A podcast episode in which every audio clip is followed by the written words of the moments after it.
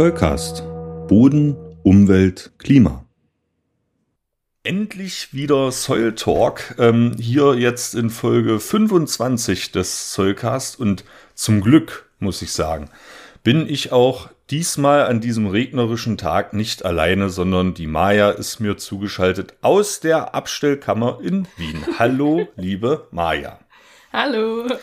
Ja, Maja, äh, das war eine, glaube ich, für, bei uns beiden eine aufregende Woche, ne? Und ähm, die wird jetzt quasi gekrönt von so einem regnerischen Samstag. Bei dir in, mm. in mhm. Wien regnet es gerade wie aus Strömen, hier in Leipzig wird es gerade ein bisschen, bisschen dunkel. Ähm, bei dir ist dann heute auch Couchtag, oder? Ja, also es war gerade eben Einkaufstag, also ähm, ja, so die Sachen, die anfallen, ne? Ich glaube, ich putze nachher noch mal eine Runde. Hm. Und vielleicht wird heute Abend tatsächlich noch so eine kleine Spielerunde geschmissen. Vielleicht ja. gehen wir noch mal in so ein Spielehaus. Ja. Davon gibt's nämlich in Wien ein paar, die sind ziemlich cool. Und da kann man dann Brettspiele spielen oder was? Genau, ja, die haben cool. irgendwie über 1000 Spiele. Ah. Und äh, haben irgendwie noch so ein paar Snacks und so. Und dann kannst du dich hinsetzen mit ein paar Freunden einfach irgendwie, keine Ahnung, für einen Zehner oder so. Ähm, tausend Spiele ausprobieren. ist schon cool. Oder ich glaube nicht mal für einen Zehner, ich glaube fünf Euro oder sowas. Also easy. Unglaublich. Das sei dir gegönnt, Maja. Wir sprechen gleich noch darüber, was wir die Woche beide so erlebt haben. Ähm, yeah. Es äh, war wirklich eine, eine Menge los. Aber äh, ich, möcht, ich möchte mal anfangen, vielleicht mit ein bisschen Hausmeisterei. Ähm, es gibt, naja, hättest du es gedacht, es gibt tatsächlich Leute, die, die uns auf YouTube hören. Also ein Podcast auf YouTube, das hätte ich nicht gedacht. Ich wusste auch nicht, dass wir einen YouTube-Kanal haben. Jetzt äh, haben wir das, haben wir das äh, äh, geklärt hier. Wir haben also einen YouTube-Channel, Soulcast heißt der ganz einfach. Da gibt's aber irgendwie gerade ein Problem. Äh, ich habe das schon von anderen YouTubern, was heißt von anderen? Ich bin kein YouTuber, ich habe das von YouTubern gehört es gibt gerade ein Problem damit, längere Videos hochzuladen. Wenn man da mit seinem Account auf dem falschen Server gelandet ist, dann dauert das manchmal ewig. Und das führt mhm. halt bei uns dazu, bei uns werden ja die Folgen automatisch exportiert und auf ja. YouTube sozusagen platziert. Und das führt halt gerade dazu, dass dieser äh, YouTube-Account nur Lehrbuchfolgen hat. Also nur die kurzen, maximal 15 Minuten langen Folgen, die sind alle dort gelistet. Ähm, ich habe versucht, das Problem zu beheben. Ich habe es nicht hinbekommen und ich bin ehrlich gesagt auch zu faul, um jetzt die ganzen äh, Soul Talks nochmal händisch dort hochzuladen und so. Ja. Ähm, ich bleibe aber dran. Ich habe dem, dem, ähm, den YouTube-Leuten schon mal eine Mail geschrieben und warte auf Antwort. Also okay. das wird. Und wenn Leute das auf YouTube hören, dann können sie ja irgendwie auch immer noch auf Spotify oder wenn sie keinen Bock haben auf Spotify auf äh, unsere Website gehen oder Podigy oder also sonst irgendwo auf. Kann man auf Podigy die hören? Verwechsel ich gerade, ne? Äh, Podigy ist äh, direkt der Hoster. Da gibt's eigentlich genau. die, die Möglichkeit, ähm, sozusagen auch einen Blog zu machen, aber weil wir ja, wir sind ja cool, Maya, wir haben ja gleich eine eigene Website gemacht, da habe ich das natürlich gleich dahin umgeleitet. Ähm, aber ja, du, du hast recht, auch die Website ist eine Möglichkeit. Wenn man das also browserbasiert hören möchte, dann äh, wäre auch die Website eine Möglichkeit oder eben, wie du gesagt hast, ne, ähm, Spotify etc. Ähm, wir sind auch auf äh, Podcast Addict. Das ist so, glaube ich, einer der bekanntesten Podcatcher. Sehr, sehr erfolgreich, muss ich sagen. Das läuft gerade sehr gut. Ähm, da wäre noch mal Den meinte ich auch. Ach ja, du. das Wort entfallen. Ja, du, du, der, der ist aber auch orange in der Farbgebung im Logo und so. Das äh, kann man kann man durchaus verwechseln. Ähm, da auch noch mal der Appell vielleicht an die Leute, natürlich auch auf Spotify und so. Gebt uns doch mal fünf Sterne, schreibt vielleicht eine kleine Rezension bei Podcast Addict und vor allem bei Apple Podcast. Das wäre echt cool ähm, für uns, um einfach auch sichtbar zu werden. Ne? Sonst die Algorithmen schlagen dazu und dann ist man nicht sichtbar und das ist natürlich blöd. Dann können die Leute ja gar nicht entscheiden, ob sie uns gut finden wollen oder nicht. Also bewertet das ruhig mal. Ja, äh, was ihr auch bewerten könnt, aber erst am 5. September um etwa, hm, na, sagen wir mal 8.50 Uhr könnt ihr einen Vortrag bewerten, der bis dahin gehalten sein wird und der bis dahin auch diskutiert sein wird. Ähm, wir haben nämlich äh, die gute Neuigkeit von der Deutschen Bodenkundlichen Gesellschaft bekommen, dass äh, der Vortrag, äh, den ich eingereicht hatte, dort genehmigt wurde zur Jahrestagung der DBG ähm, vom 4. bis 9. September in Halle. Das ist also für mich hier ein, ein Heimspiel. Ich setze mich kurz rüber und fahre mal nach Halle und kann dann dort äh, sprechen. Viele reisen extra an. Und äh, der Vortrag hat den Titel Boden geht ins Ohr, bleibt im Kopf. Vorstellung des ersten deutschsprachigen Boku-Podcasts. Und da habe ich also die Gelegenheit, mal äh, den Zollcast äh, der Fachcommunity sozusagen vorzustellen. Und äh, ja, schön, dass es geklappt hat. Ich freue mich Mega drauf. cool. Ne? Ja. Du, du bist ja, wir werden, wir werden das sehen, wie sich das entwickelt, aber du bist ja vielleicht auch da und Tim und Morgana sicherlich auch. Und ähm, Ja. dann haben wir da eine schöne Zeit und kommen dann auch äh, gerne mit den Leuten ins Gespräch. Ich weiß ja, dass viele Bodenwissenschaftlerinnen uns hier auch hören. Ne? Äh, ist dann also auch gut, die Gelegenheit, mal ins Gespräch zu kommen und vielleicht mal zu diskutieren über diesen Podcast. Auf jeden Fall. Oh, toll. Nee, das, das, das finde ich auch schön, dass man da, ähm, also es waren ordentlich Beiträge, die eingereicht wurden, viel mehr Beiträge, als, als äh, da Vortragsslots äh, zur Verfügung standen. Und, wir haben einen bekommen. Wir haben, ja, wir haben einen bekommen und das möchte ich auch einfach mal Danke sagen. Das finde ich ein cooles Signal und äh, einen großen Vertrauensbeweis sozusagen, dass man da so ein, so ein, naja, so ein vielleicht äh, unkonventionelles Medium da reinlässt und sich vorstellen lässt. Ne? Das ist, ist schön und freut mich. Vielleicht ist die Boden-Community auch einfach so ein bisschen verzweifelt, weil sich niemand für den Boden interessiert. Und dann denken sich so, okay, komm, es gibt jemanden, der hat da Bock drauf, dann lassen wir den rein. Ja, das ist, äh, äh, ich kann, kann ich auch nicht einschätzen. Ich glaube, wir beide nicht, ne, wie, wie das so ist. Aber ähm, das ist da- das, das Panel, also thematisch ähm, heißt das äh, quasi in, in Boden, Boden in Bildung in Gesellschaft. Das ist äh, der, die große Überschrift, unter der das läuft. Da sind auch noch viele interessante andere Sachen. Wir werden es einfach sehen. Wir werden uns in Ja. diese Tagen stürzen und wir werden äh, gucken, was da so rumkommt, wo wir uns informieren können und natürlich auch gerne vernetzen.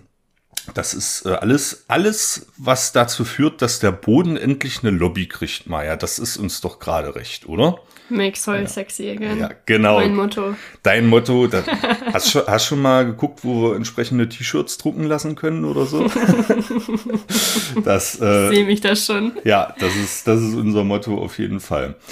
Ähm, so viel also erstmal zur kleinen Hausmeisterei. Ich weise zu entsprechender Zeit auch nochmal darauf hin, auf den Vortrag. Und dann finden wir sicherlich auch eine Möglichkeit, um ähm, diesen, diesen Vortrag irgendwie euch auch zur Verfügung zu stellen, wenn ihr jetzt natürlich keine Lust und Zeit habt oder so, an so einer Fachtagung extra dafür teilzunehmen. Das kriegt man schon alles hin. Und ähm, eine andere Tagung, Maya, hat jetzt stattgefunden. Und das ist jetzt erstmal dein Grund, warum du jetzt von der Woche ziemlich fertig und geschafft bist. Du warst zwischendurch auch noch krank. Also ich habe richtig mit dir mitgefiebert. Aber du warst auf der EGU 2023. Was kannst du uns dazu schon mal so grob vorab erzählen? Ja, also genauso wie du meintest, dass es für dich in Halle ein Katzensprung wird, ähm, war es ja hier auch ein Katzensprung für mich. Also ich wohne wirklich unweit ähm, von einem Konferenzzentrum entfernt und ähm, habe tatsächlich letzten Donnerstag, ähm, also die Woche bevor die EGU ähm, stattfand, von einer Professorin gehört, dass die halt stattfindet. Und ähm, wer nicht weiß, was es ist, die EGU ist die ähm, European Geoscience Union, also die Vereinigung der ähm, Geowissenschaften. Das ist halt ähm, auch so, dass da ganz viele Bodenwissenschaftler sind. Teilweise auch Leute, die irgendwas über Mars machen und ganz viel Hydrologie. Ja, ja, ganz viel Mars. Christoph guckt mich schon ganz excited Oh. an. Oh, Ja. ähm, ich muss dir auch noch was zeigen. Ich habe eine kleine Überraschung dabei. Ähm, genau, als so Krams und ähm, da waren mehrere tausend Menschen. Ähm, es war riesig, es war sehr überfordernd. Ähm, mehrere hundert Vorträge pro Tag. Ähm, es war wirklich eine krasse Erfahrung. Ich werde auch die nächste Folge wahrscheinlich einfach mal ein bisschen drüber reden, wie denn generell so eine Konferenz abläuft. Ich glaube, klar, Bodenwissenschaftler wissen das wahrscheinlich, weil solche Konferenzen finden ja häufiger statt. Ähm, aber vor allem, weil es halt eine europaweite Konferenz war, ähm, war es halt irgendwie super cool. Und ich dachte mir so, ich erzähle halt die nächste Folge mal ein bisschen was darüber. Erzähle auch mal ein bisschen was, so was ich gelernt habe aus den Vorträgen und worüber es generell Vorträge gab und sowas. Ähm, das generelle Feeling. Es ist auf jeden Fall sehr überfordernd. Wie man noch hört, ich war, bin immer noch ein bisschen krank. Ähm, deswegen war es halt noch überfordernder, mit so vielen Menschen rumzuhängen. Aber ähm, mega, mega, mega cool. Und ich bin echt dankbar, dass ich ähm, da rein durfte und für den Soulcast ein bisschen mich rumhören konnte, ein bisschen mit Leuten, mit Wissenschaftlern, mit ganz vielen PhD dann über ihre Projekte sprechen konnte. Es war wirklich sehr, sehr, sehr cool. Ja. Da, da will ich auch gleich mal an der Stelle über meine Gefühle reden in der letzten Woche, weil ich habe ja mit dir wirklich mitgefiebert. Erst habe ich mich riesig gefreut, dass du, als du mir mitgeteilt hast, ja, wer hast dir ein Ticket bekommen und kannst dahin sozusagen als, naja, als, als, als äh, Reporterin, als Podcasterin ja. bist du ja dort gelandet. Ne? Das ist mega cool.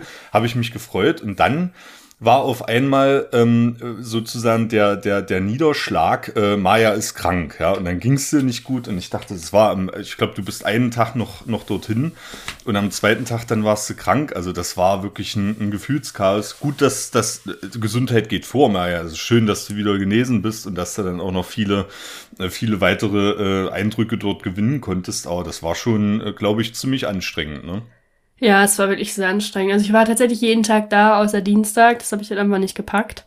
Ähm, aber ja, ist einfach mega cool. Ich habe hier gerade auch so ein bisschen rumgeraschelt. Ich hoffe, das haben wir nicht gehört ähm, bei, den, bei den Hörerinnen und Hörern. Aber ich wollte dir einmal meine, meine Badge zeigen. Ah. Da steht halt eigentlich nur EGU General Assembly, äh, Assembly 2023 und dann Maya Cordes und ich war so smart und habe noch einen Sticker draufgeklebt, wo Soilcast draufsteht. Ja, super. Und jetzt muss ich einmal, ich hoffe, es raschelt nicht zu doll, ich muss einmal meinen Laptop ein bisschen bewegen und Christoph was zeigen. Und zwar, es, gab ja diesen NASA-Stand und ich weiß halt, dass Christoph irgendwie so Planeten und so Bums halt super interessant findet. Ich finde es halt, das ist halt nichts für mich. Aber ich habe einen Kalender von der NASA, Nein, wo so komische Planetenbilder und so drauf sind. Oh, das ist ja ähm, super. Ich habe sie jetzt einfach mal hier aufgehängt in meinem, meiner Abstellkammer. Ja. Ähm, aber sobald wir uns irgendwann mal sehen, ähm, gebe ich dir den, Ach, den Kalender mit. Das ist schön.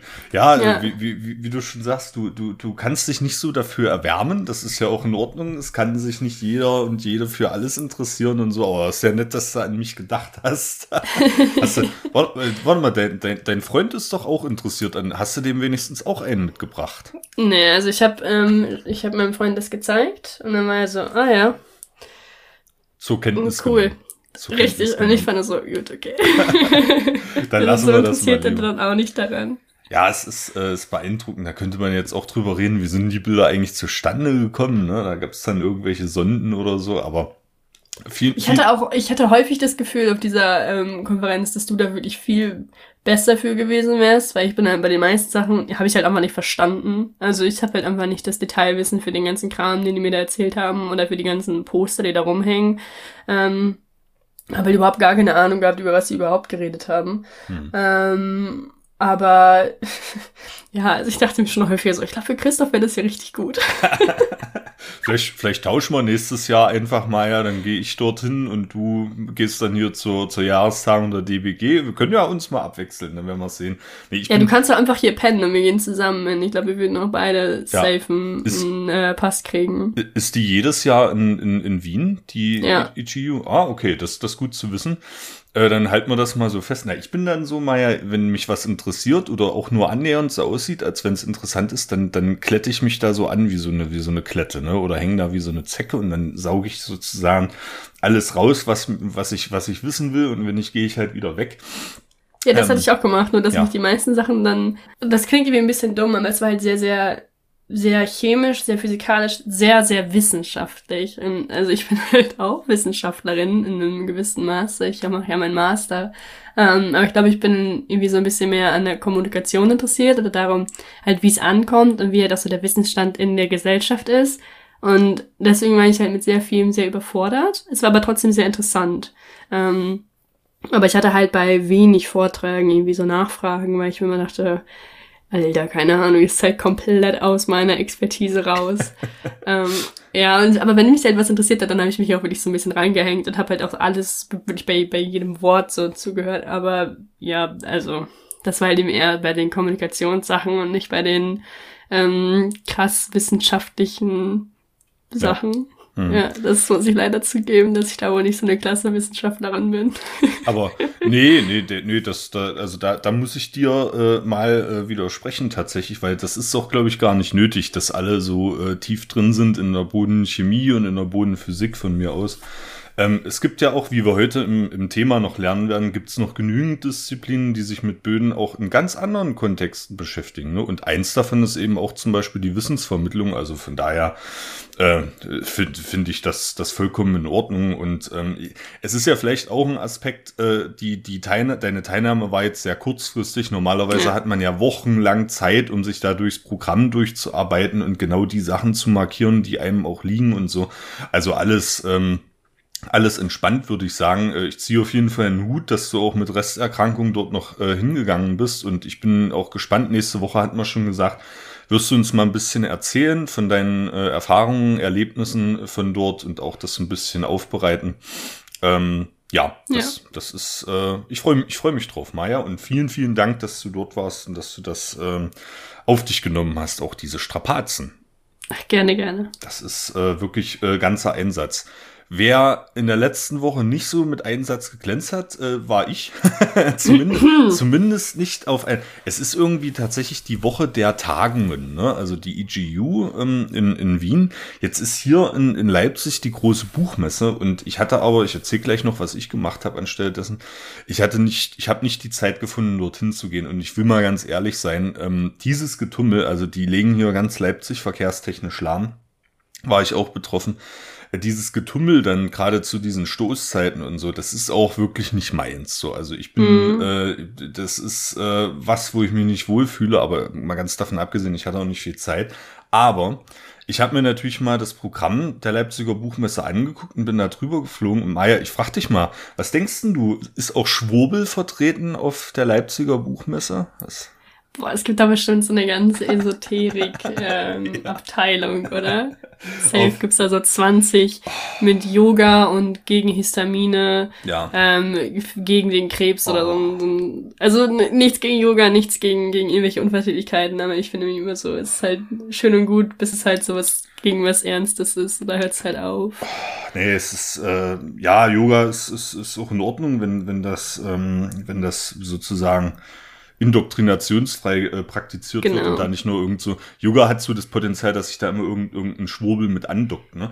Aber ja, ähm, ja es gibt natürlich im, in, in den Sachbuchverlagen, äh, da wird immer noch ganz viel von irgendwelchen Heil, wenn, wenn schon was mit Heil anfängt, äh, Heilstein, Heilkristall, äh, auch Heilerde, da gibt's auch ein riesen Schwurbelfeld und so sollte man vorsichtig sein.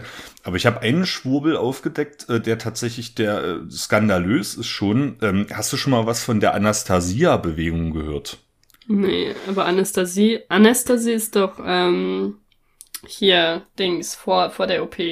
Ja, das ist die Anästhesie, ne? Ja, aber die, die okay. Anastasia, also wie der, wie der Name sozusagen, ja. das ist so eine, so eine völkische Siedlungsbewegung, die im Land, das habe ich mir auch gleich auf die Bodenschwurbelliste geschrieben, oh werden wir auch mal drüber sprechen, ähm, die sich so, ne, das sind so völkische Siedlungsprojekte, basiert auf irgendeinem äh, Roman von wieder mal irgendeinem so geistigen Guru, der, der da geschrieben hat und der oh, propagiert. ich habe bei Völkisch schon keinen Bock mehr. Ja, ja, bei Völkisch hört es doch schon auf. Genau, und da musst du sagen, also wirklich, Halle 4 stand E100, ähm, stand äh, standen die Leute von Garten Weden, also das Garten Eden und da halt noch ein W dazwischen, weil die Frau dort halt mit Nachnamen Weden heißt, ne?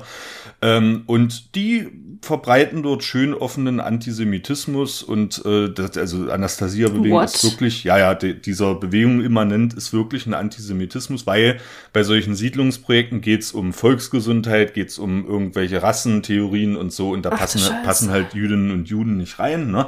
Und ähm, sowas wird da auch propagiert. Da muss ich auch mal ganz, also das ist für mich kein Grund, jetzt war auch für mich kein Grund, nicht an dieser Buchmesse teilzunehmen. Das hatte, wie gesagt, andere Gründe, Gründe aber ganz ehrlich, kann man da, wenn man schon diese ganzen Sachbuchverlage und so natürlich nicht rauskicken kann, weil das große namhafte Verlage sind und so, aber muss man, ohne das mal zu recherchieren, solchen Leuten dort noch einen Stand bieten? Ich glaube, nee, muss man nicht. nicht ne? Darüber muss man auch nicht diskutieren. Das ja. ist einfach, wenn es Rassisten sind, gehören sie da nicht rein. Punkt. Mhm.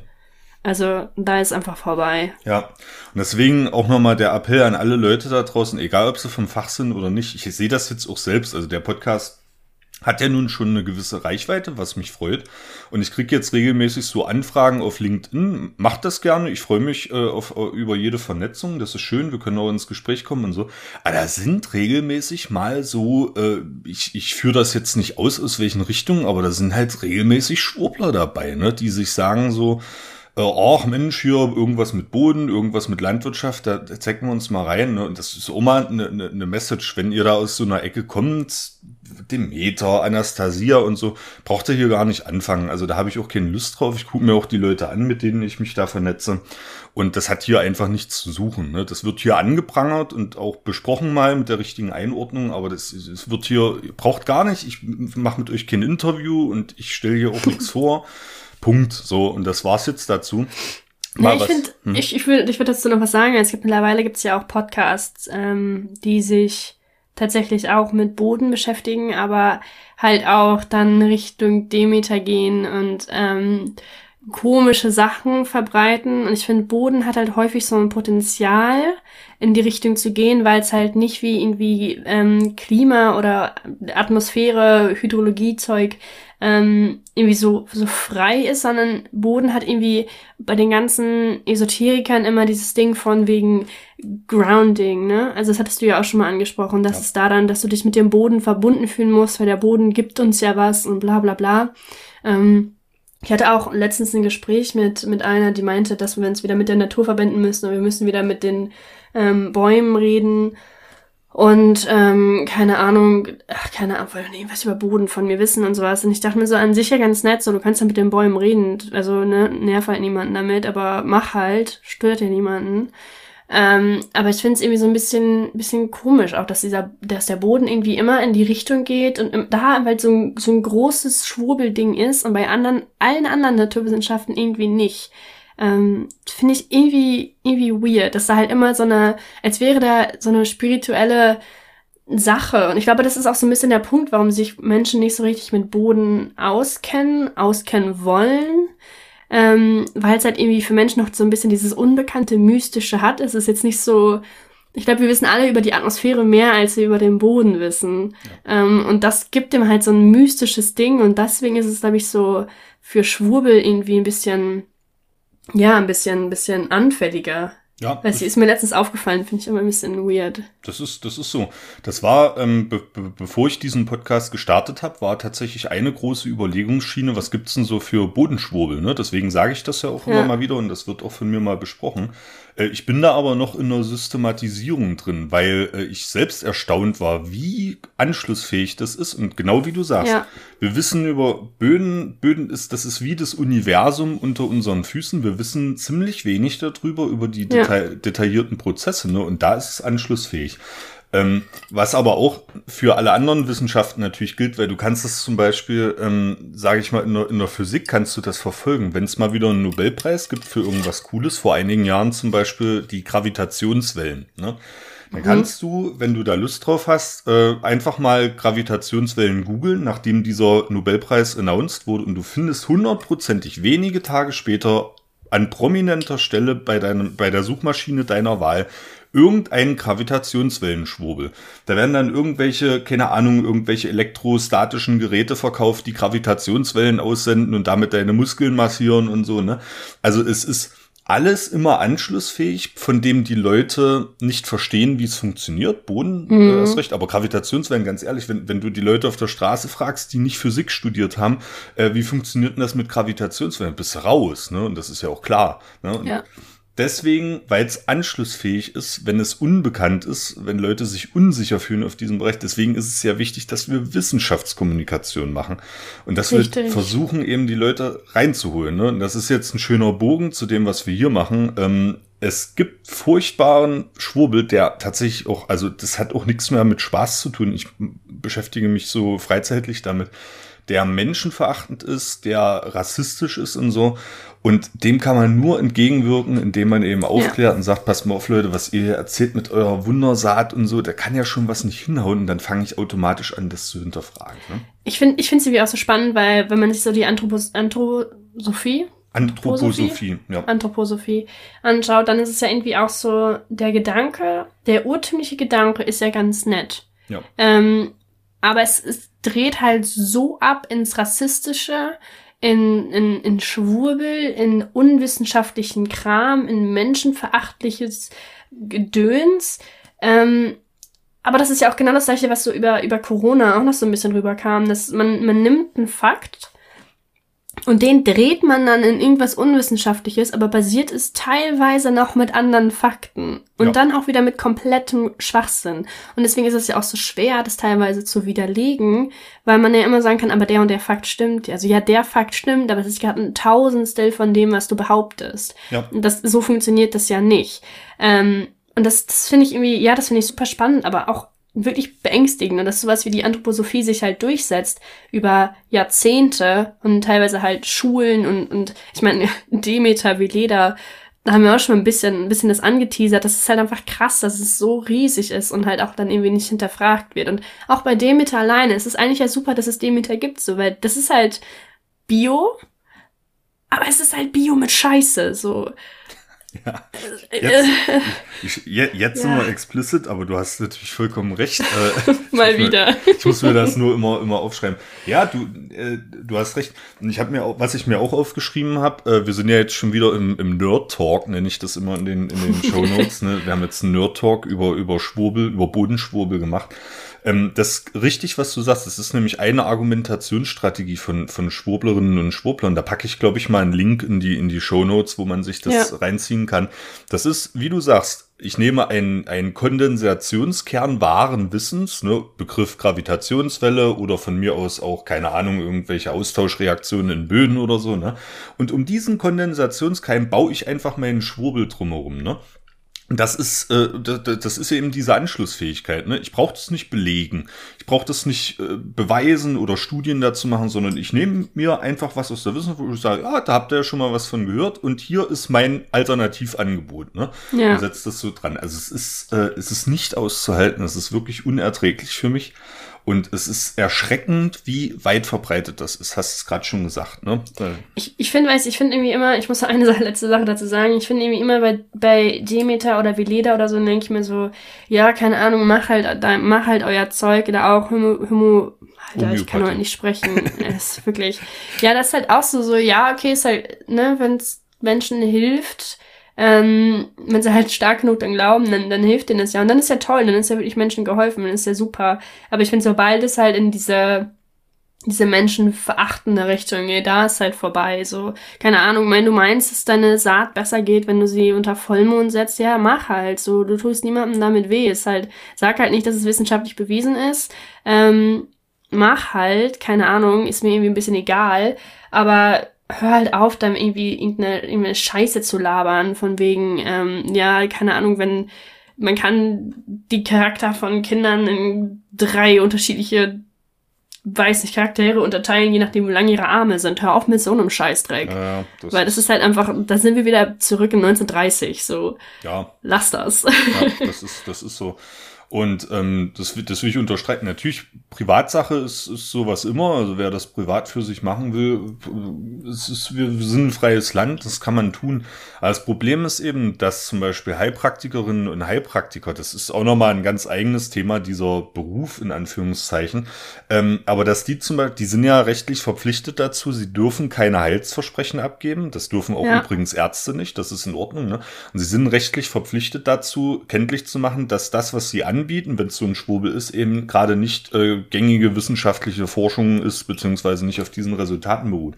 Wozu führt das aber? Die machen das auf die Website, hat mir neulich erst wieder von einer Geistheilerin äh, jemand einen Link geschickt. Ne? Die schreiben das auf die Website und schreiben halt dazu, nach derzeitigem Stand kann das wissenschaftlich noch nicht abgebildet werden. Ne? Oder unsere mhm. Methoden gehen über das hinaus, was die Wissenschaft derzeit abbilden kann. Ne?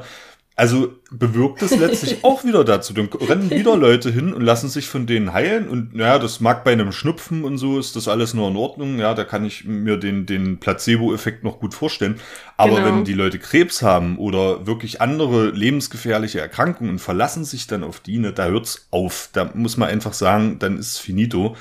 Ähm, vor allem die, die vernachlässigen ja dann auch ihre Pflicht eigentlich bei schwerwiegenden Erkrankungen auf Ärzte zu verweisen, ne? weil du kannst ja nicht ja. kontrollieren, was im persönlichen Vier-Augen-Gespräch passiert und so. Das ist vollkommen äh, ausgenommen von jeder Regulation. Ne? Und Jetzt machen wir aber das fast zu, würde ich vorschlagen. Ähm, ja, jetzt hast du gerade noch wieder was angerissen. Ja, ja, also okay. jetzt muss ich noch mal, jetzt muss ich noch mal kurz sagen, dass ich halt, also ich habe schon häufig gehört, dass es irgendwie was bringt, wenn man irgendwie bei Heilpraktikern war, weil die halt irgendwie dann irgendwie was holistischeres gelernt haben oder whatever. Und dann gucken die dir einmal in die Augen, und dann wissen die genau, was du hast. Ich habe da halt tatsächlich schon richtig häufig was zu gehört. Ich war da selbst noch nie, deswegen kann ich da nicht so viel drüber sagen.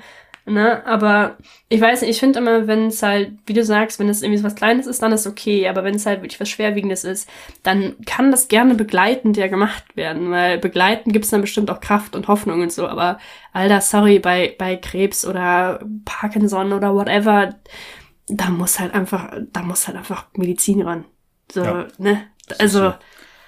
Ich ja, aber begleitend immer gerne, ne? Deswegen, also, ja, geht halt hin, wenn ihr meint, das bringt was. Ist ja toll. Vielleicht bringt's ja wirklich was für euch, aber. Ja. ja. Nee, bei den, bei den Heilpraktikern, ähm, das ist eine, das ist eine systemische Sache. Ähm, führe ich vielleicht auch noch mal kurz aus, weil es jetzt einfach, einfach wichtig ist, ja. das auch nicht, nicht nur anzureißen. Äh, da hast du vollkommen recht. Ähm, der Heilpraktikerberuf kommt aus der Zeit des Nationalsozialismus, was jetzt per se erstmal noch kein Grund ist, das zu diskreditieren, weil zum Beispiel das Bundesjagdgesetz ist auch noch aus der Zeit des und so.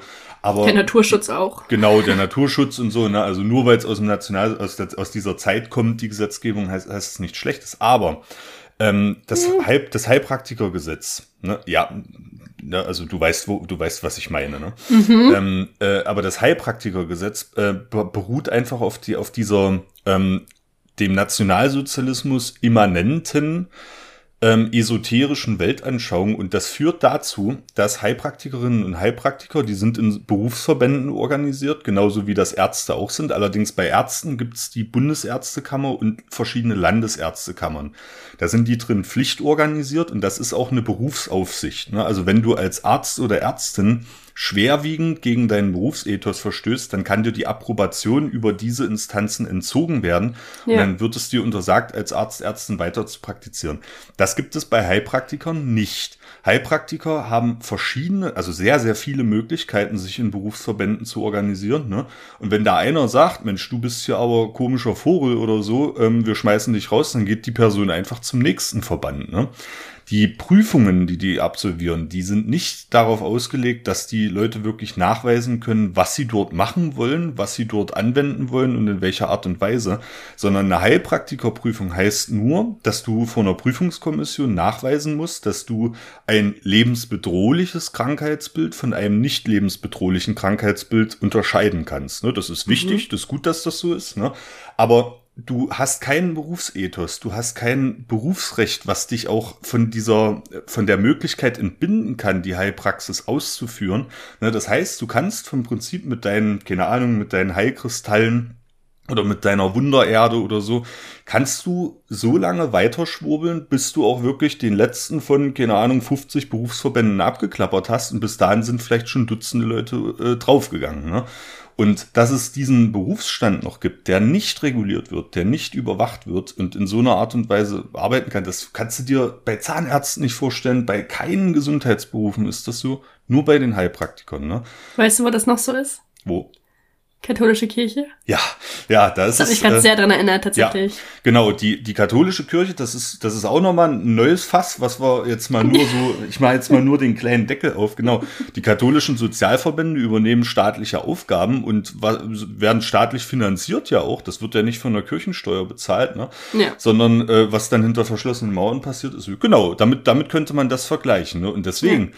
Äh, ich hätte kein Problem damit, wenn äh, die Berufsordnung der Heilpraktikerinnen und Heilpraktiker auch vorsieht, dass die, wenn ein, ein einziges Mal reicht mir schon falsch beraten, äh, eine Krebstherapie anbieten für todkranke Leute oder so, dann muss diese Person aus diesem Beruf entfernt werden, weil die einfach lebensgefährlich arbeitet und Leute äh, in den Tod treibt. Und das ist einfach in Deutschland nicht der Fall, weil wir uns an diesen Traditionen festklammern. Ne? Und deswegen ja sage ich immer, also mit Vorsicht genießen. Ne? Sicherlich sind nicht alle, haben nicht alle Heilpraktikerinnen und Heilpraktiker da draußen äh, Böses im Sinn, aber man muss da schon äh, aufpassen und ich wäre sehr dafür, wenn man auf politischer Ebene einfach mal dieses Heilpraktikergesetz anpackt und so reformiert, dass eben wie bei Ärzten geregelt ist, dann wäre es ja, ja fein. Ne?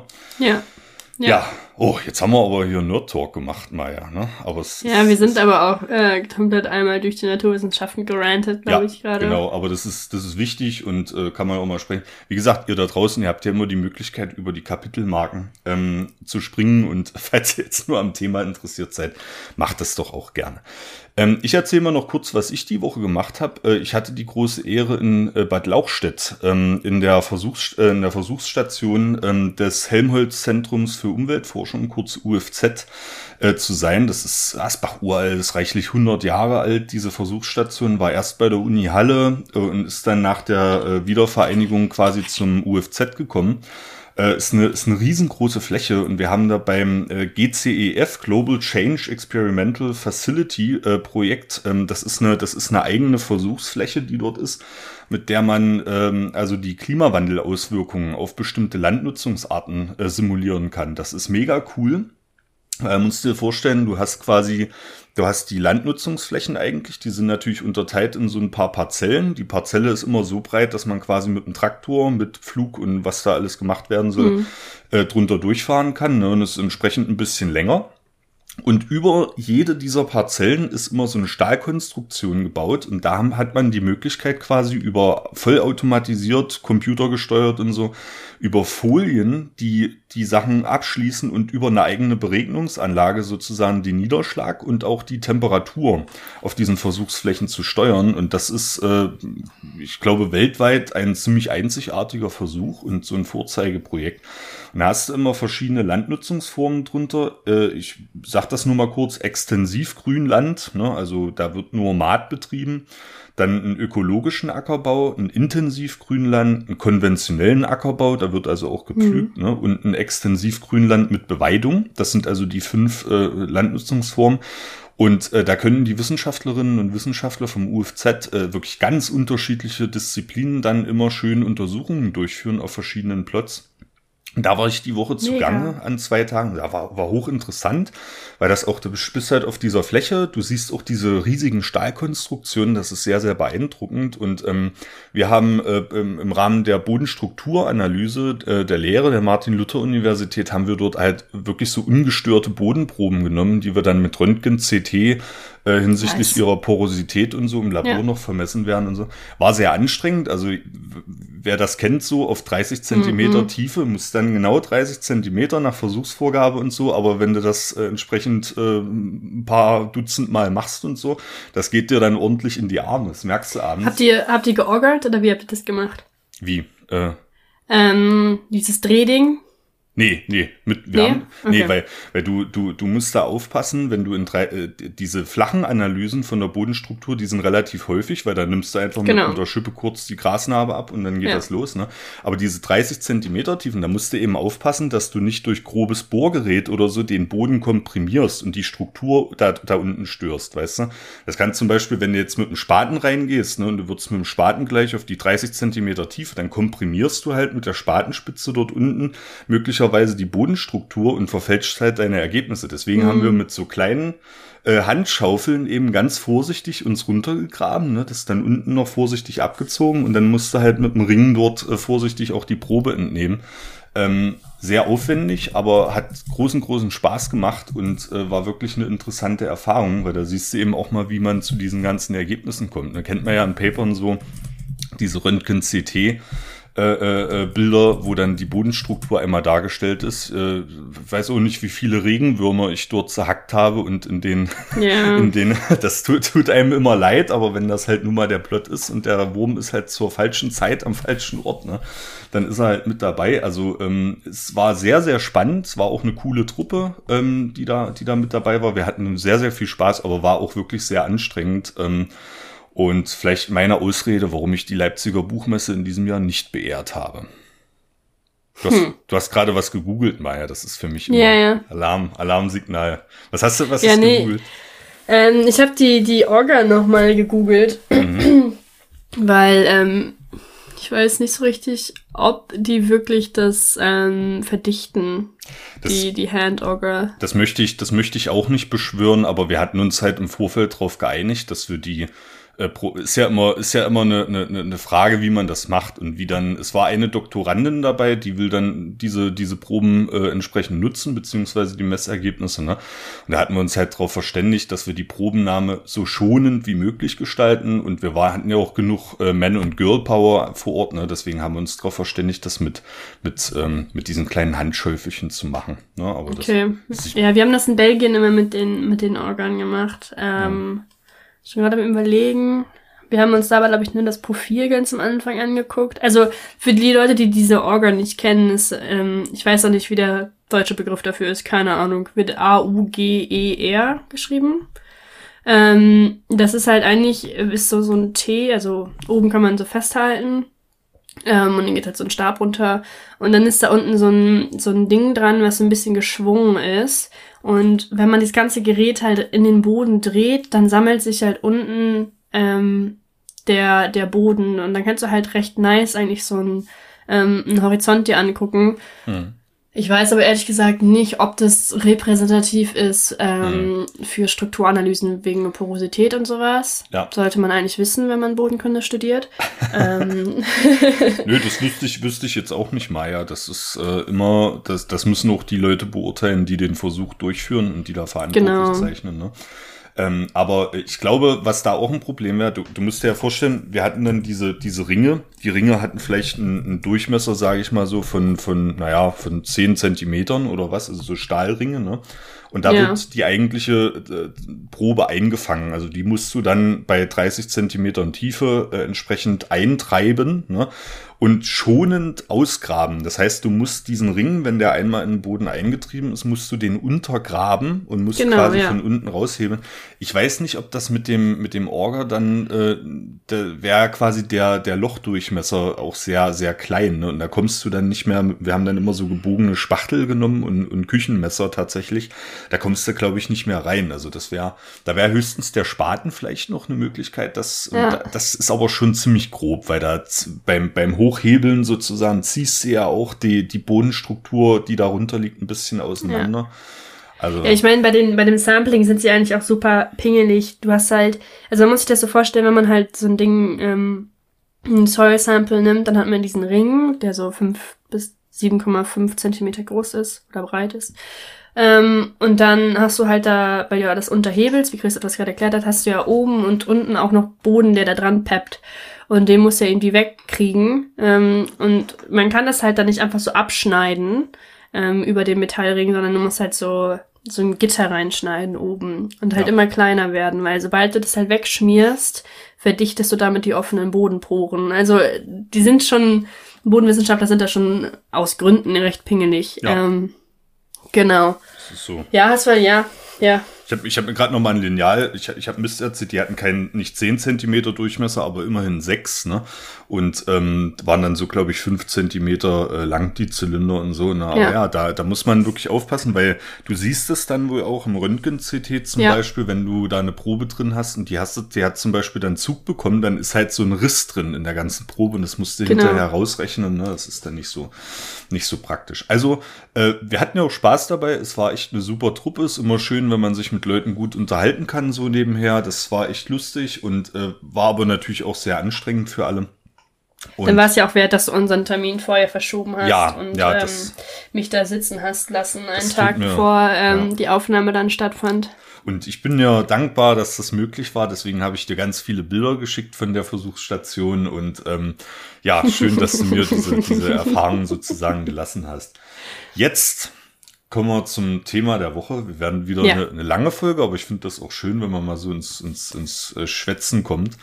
Ähm, ich habe diesmal ein Thema vorbereitet, was eigentlich gar nicht so meinem Naturell entspricht, glaube ich. Ne? Heute, ich bin ja, ich bin ja so der, der Chemiefreak, ne, und der, der Typ, der so für die, naja, halt für die Chemie hier zuständig ist, ne, aber ähm, das hat mich tatsächlich gecatcht. Ich bin mal so durchgegangen, so durch mein, durch mein Studium, was da mal so alles besprochen wurde und so. Und da bin ich am Thema traditionelles ökologisches Wissen hängen geblieben. Das ist also das Thema der, der Folge heute. Ähm, bevor ich dich. Ja, ein Thema für mich eigentlich, ne? Ja, ja, äh, auch, ja. aber ich, ich, ich muss ja wirklich sagen, ich habe ja, ich habe ja Sympathie für die Themen, die dich begeistern. Ähm, und äh, da muss ich wirklich sagen, kann ich das gut verstehen. Ich, ich glaube auch du hättest das ausgewählt. Ähm, aber muss ja nicht das letzte Mal sein, dass wir darüber sprechen. Auf gar keinen Fall. Ähm, bevor ich dich jetzt gleich einspanne, ähm, fange ich vielleicht mal erstmal mit ein paar Begriffsdefinitionen an, weil so, so ein Begriff wie Öko und ökologisch und so wird ja in der heutigen Zeit leider auch oft als Schimpfwort verwendet, aus irgendwelchen Gründen. Äh, deswegen, wir haben noch nie drüber gesprochen, was ist eigentlich ein Ökosystem und was ist Ökologie? Damit fangen wir jetzt mal an. So. Ja ein Ökosystem. So, kann ja jetzt, können ja jetzt die, die fachfremden Hörerinnen und Hörer zu Hause mal überlegen, ähm, wie sie das für sich definieren würden. Ist vielleicht so auch manchmal gar nicht so einfach. Ne? Deswegen beziehe ich mich mal auf die Definition von Herrn Ellenberg aus dem Jahr 1973. Das ist so die Lehrbuchdefinition, ja. die alle lernen in so ein Ökosystem ist ein ganzheitliches, ganzheitlich hat wieder Schwurbel äh, äh Charakter oder Möglichkeit, dass man sich da so als Schwurblerin äh, andockt. Ne? Ökosystem ist ein ganzheitliches Wirkungsgefüge von Lebewesen und deren anorganischer Umwelt, das zwar offen, aber bis zu einem gewissen Grad zur Selbstregulation befähigt ist. So. Ja. Also jetzt mal, ne, die kennt man Ellenberg und das ist auch eine schöne Definition, ja. wie ich finde. Ich glaube, die ist sehr passend. Ne? Was heißt das jetzt? Ähm, Erstmal erstmal System. Ne? Fangen wir mal an. Ähm, ein Ökosystem nach dieser Definition kann ganz verschiedenes heißen. Wir hatten das letzte Mal, hattest du uns äh, über Urban Gardening zum Beispiel informiert. Mhm. Ähm, Im Kontext einer Kleingartenanlage kann zum Beispiel mein Kleingarten, ne? meine 300 Quadratmeter, die ich habe, das kann man als Ökosystem betrachten. Absolut, ja. Ich kann aber auch die ganze Kleingartenanlage als Ökosystem betrachten. Das wäre ja. auch möglich. Und im Kontext von Urban Gardening könnte ich auch die ganze Stadt, in der verschiedene Kleingartenanlagen, aber auch Betonflächen und so sind, auch als Ökosystem betrachten. Ja. Also die, die, die Grenzziehung ist immer eine entscheidende Frage. Ne? Ja, die so die Scale, ne, die ja. ist halt entscheidend. Also Ökosystem kann ja kann viel sein, es kann super kleinräumig sein, kann großräumig sein. Ja. Ja, das genau, aber es sind trotzdem alles Ökosysteme. Das ja. ist nämlich wichtig, ja. Ganz, ganz genau. Und das muss man also immer bei Ökosystemuntersuchungen mit angeben, wie ist es jetzt skaliert, wo fängt das an, wo hört das auf, aber wenn man das einmal gemacht hat, dann ist eigentlich ganz klar, ich gucke in dieses Ökosystem rein sehe in diesem Ökosystem Lebewesen und dann gucke ich mir im Rahmen der Ökologie, das ist jetzt der zweite Begriff, äh, an, wie diese Lebewesen mit anderen Lebewesen und mit sogenannten abiotischen Umweltfaktoren wechselwirken. Das ist genau. eigentlich genau. äh, das, worauf es hinausläuft. Andere Lebewesen sind also sowohl die derselben Art als auch andere Arten natürlich und abiotische Umweltfaktoren ist alles, was Temperatur, Niederschlag, alle Klimaparameter, Sonneneinstrahlung, ne, Wind und alles, was, was, was man halt dazu zählt. Ähm, genau, also deswegen ist Ökologie eigentlich das, die Interaktion aus ähm, abiotischen ähm, Faktoren und biotischen Faktoren. Ja. Und biotische Faktoren sind halt alles, was lebt und wie es miteinander interagiert. Ähm, und abiotisch ist halt alles, was dadurch nicht erklärt werden kann eigentlich. Also genau wie du meinst, alle möglichen Wettersachen und sowas. Ja. Genau. Ne, und äh, kann man auch an, an einem Beispiel, also eine, eine, eine biotische Interaktion ist zum Beispiel die Konkurrenz. Ne? Genau. Ähm, Räuber-Beute-Beziehung ganz klassisch, ne? also der ja. Löwe und die Gazelle. Ne? Oder ähm, äh, auch Parasitismus zum Beispiel ist auch eine Interaktion. Symbiosen. Symbiosen, ne? also da gibt es eine ganze Palette auch wieder an Fachbegriffen. Man merkt aber schon, es wird hinreichend kompliziert. Ne? Also so, und deswegen verstehe ich immer gar nicht, warum so die Bezeichnung Öko oder Ökologie ökologisch und, und das äh, an, an und für sich so als Schimpfwort gehandelt wird. Ich finde eigentlich Leute, die sich damit beschäftigen und versuchen, das zu verstehen, wenn auch nur ein Teilaspekt der Ökologie, ähm, das, da muss man schon eigentlich einen Hut ziehen wissenschaftlich davor, weil das ist äh, nicht einfach und stellt auch immer die Methodenfrage, ja. Wenn ich ja. Ökologie betreibe, dann muss ich im wissenschaftlichen Kontext auch rechtfertigen, warum habe ich diese Untersuchungsmethode, Stichwort Bodenstrukturanalyse jetzt bei uns, warum habe ich das an dem Ort und wie habe ich das gemacht? Wie bin ich da drauf gekommen? Ne? Wie sind auch die Grenzen meiner Methodik? Und ist ein sehr spannendes Feld, aber das mache ich bestimmt auch mal eine Lehrbuchfolge dazu, dass man diese Definition auch nochmal so als snackable äh, Knowledge nochmal veröffentlicht, aber das einmal zu den Definitionen Ökosystem und Ökologie. Und jetzt komme ich zum, zum Paper. Äh, das ist nämlich auch erschienen in der äh, Zeitschrift Ecological Engineering. Ne, da haben wir es mhm. wieder ökologisch. Also ökologisch ist das Ökosystem betrachtend, ne, kann man sich jetzt herleiten. Das Paper trägt den Titel Traditional Ecological Knowledge, kurz TEK. Ideas, Inspiration and Designs for Ecological Engineering ähm, und ist erschienen im Juli 2010. Jetzt äh, kriege ich von Maya Ärger, weil das Paper schon so alt ist, aber es ist. Ja, äh, tatsächlich, 13 ja, Jahre. 13, 13 Jahre alt. Christoph, was hast du denn hier gemacht? Aber Maya, ich kann deinen Zorn, ich kann deine Zornesfalte äh, etwas, etwas beruhigen, die sich gerade ausbildet. Ähm, das ist ein Review-Paper, was äh, sehr, sehr oft zitiert wird und was ähm, einen Grundstein gelegt hat tatsächlich für die wissenschaftliche Beschäftigung mit diesem TEK, ne, also mit dem Traditional Ecological Knowledge, äh, über das wir jetzt sprechen wollen. Ähm, deswegen habe ich mich dazu entschlossen, weil es eben so ein Fundamental-Paper ist mhm. ähm, ausgewählte Aspekte zu besprechen, äh, die sich aber auch sehr gut eignen. Ne? Also das ist, äh, das ist Wissensstand, da gab es auch kein Update für dieses Paper. Das ist der Wissensstand äh, zum sogenannten TEK und den möchte ich hier mal darstellen. In dem Paper selbst ist ähm, dieses äh, traditionelle ökologische Wissen ähm, auch noch an einem Beispiel dargestellt. Das Beispiel stelle ich nicht dar. Äh, das ist äh, das Beispiel Tikal, die alte Maya-Hauptstadt. Maya-Hauptstadt, mhm. ne? ähm, äh, der Erste, der einen Witz jemals gemacht hat, Christoph. Ist das so, ja? ja. Bin ich aber froh, dass ich da jetzt mal dich, dich noch mal. Wenn nächste ähm, Woche dann äh, Biene Maya kommt, dann haben wir es ja vollendet. Oh Gott, da, da hätte ich mich nie dazu äh, äh herabgelassen. Aber es ist tatsächlich das, das Beispiel Tikal aus, ausführlich diskutiert in dem Paper. Das lasse ich mal raus und verweise euch dann lieber auf eine aktuellere Dokumentation, wo ich mal angucken könnt, wie die, wie die Maya traditionelles ökologisches Wissen angewendet haben. Ähm, aber die, die, die Fundamentals, also die, die grundlegenden Konzepte, die möchte ich hier mal darstellen. Ähm, genau. Zunächst mal muss man vielleicht wissen, dass sich die Menschheit ja äh, über viele tausend Jahre entwickelt hat ne? und dass es äh, eine unterschiedliche Entwicklung gibt in, in, den sogenannten Industriestaaten, in den westlichen, zu denen wir ja hier auch zählen, im Vergleich zu dem zu der Entwicklung der indigenen Bevölkerung, die zum Beispiel noch am Amazonas lebt, die auch noch in ähm, Reservaten beispielsweise in den Vereinigten Staaten lebt, in China und eigentlich überall auf der Welt gibt es noch indigene Bevölkerung. Ich, ja. ich frage vielleicht mal dich, äh, Maja. Jetzt haben wir natürlich schon über die Maya gesprochen, äh, aber ähm, im Zusammenhang mit traditionellem ökologischen Wissen, was fällt denn dir da noch so ein? Hast du da noch äh, Anknüpfungspunkte oder denkst du da an irgendwas oder bist du da komplett außen, außen vor? Boah, ich bin ähm, viel außen vor. Was ich mir halt gut vorstellen kann, wäre irgendwie sowas wie Agroforestry, ähm, was ich letztens auch nochmal gelesen habe ähm, war, dass die indigene Bevölkerung, lass mich nicht lügen, ich glaube 80 Prozent der weltweiten Biodiversität hätte so auf ihren Flächen hat. Ja. Ähm, also schon krass, aber was jetzt so da ähm, auch Landmanagement-mäßig ansteht, keine Ahnung, also außer Agroforestry ähm, wird mir da nichts einfallen. Definitiv nachhaltiger, als das wir hier machen. Ja. Als wir hier machen. Ähm, das safe. Aber ja. nee, sonst bin ich raus. Genau. Erleuchte das, mich. Das sind aber schon, äh, ich finde immer, du, du, du, sag, du sagst immer so, ich bin raus, aber ich finde, du sagst immer schon eine ganze Menge und äh, das war auch tatsächlich jetzt schon so.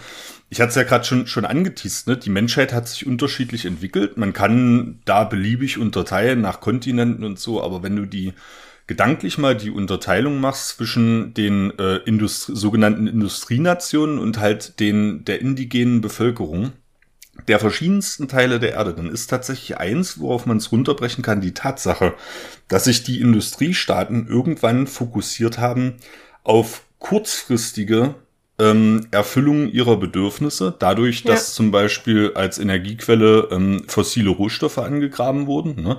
Das führt das, das ging richtig los im, im Zuge der Industrialisierung. Ne? Also ist eigentlich noch gar nicht so lange her. Ne? Und das führt aber zu einer kurzfristigen, äh, schlagartigen ähm, ähm, Bedienung sozusagen der Bedürfnisse. Ne? Also du kriegst kurzfristig viel Energie zur Verfügung.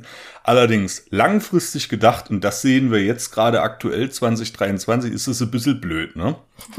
Also äh, äh, äh, so, sozusagen nicht nachhaltig. Ne? Und da unterscheiden sich eben die Industrienationen äh, zum Beispiel von der indigenen Bevölkerung, von der Lebensweise der indigenen Bevölkerung, wie sie heute ja zum Glück auch noch praktiziert wird, aber mit, mit schwindendem Bestand tatsächlich, kommen wir auch noch dazu. Ähm, aber die, die indigene Bevölkerung hat so gelebt, und das ist, glaube ich, unstrittig, dass sie ähm, ihre Bedürfnisse an den Lebensraum, in dem sie gelebt haben, angepasst haben und ja auch die Notwendigkeit hatten, das zu tun. Ne? Also ja. sie hatten nicht die Option, groß jetzt äh, da fossile Rohstoffe äh, auszugraben oder so, sondern sie hatten die Notwendigkeit, sich an ihren Lebensraum anzupassen und ihr ökologisches Wissen, da kommen wir jetzt gleich dazu, entsprechend auch so zu schöpfen, dass es nachhaltig ist. Ne? Ja. Und da versuche ich jetzt äh, mal eine ähm, Definition äh, für die für den Begriff traditionelles ökologisches Wissen, dass ich, die ich aus dem Paper mal übersetzt habe.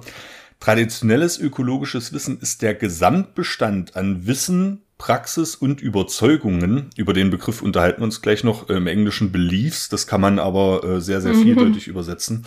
Ähm, Überzeugungen, Schrägstrich, Glaubenssätzen, würde ich mal sagen. Ja. Ne? Also Gesamtbestand an Wissen, Praxis und Überzeugungen, Glaubenssätzen, die sich durch Lernprozesse entwickeln und über Generationen weitergegeben werden durch kulturelle Weitergabe, über die Beziehungen von Lebewesen, einschließlich Menschen, untereinander und mit ihrer Umwelt. So, das ist der, das ist der Begriff. Ja.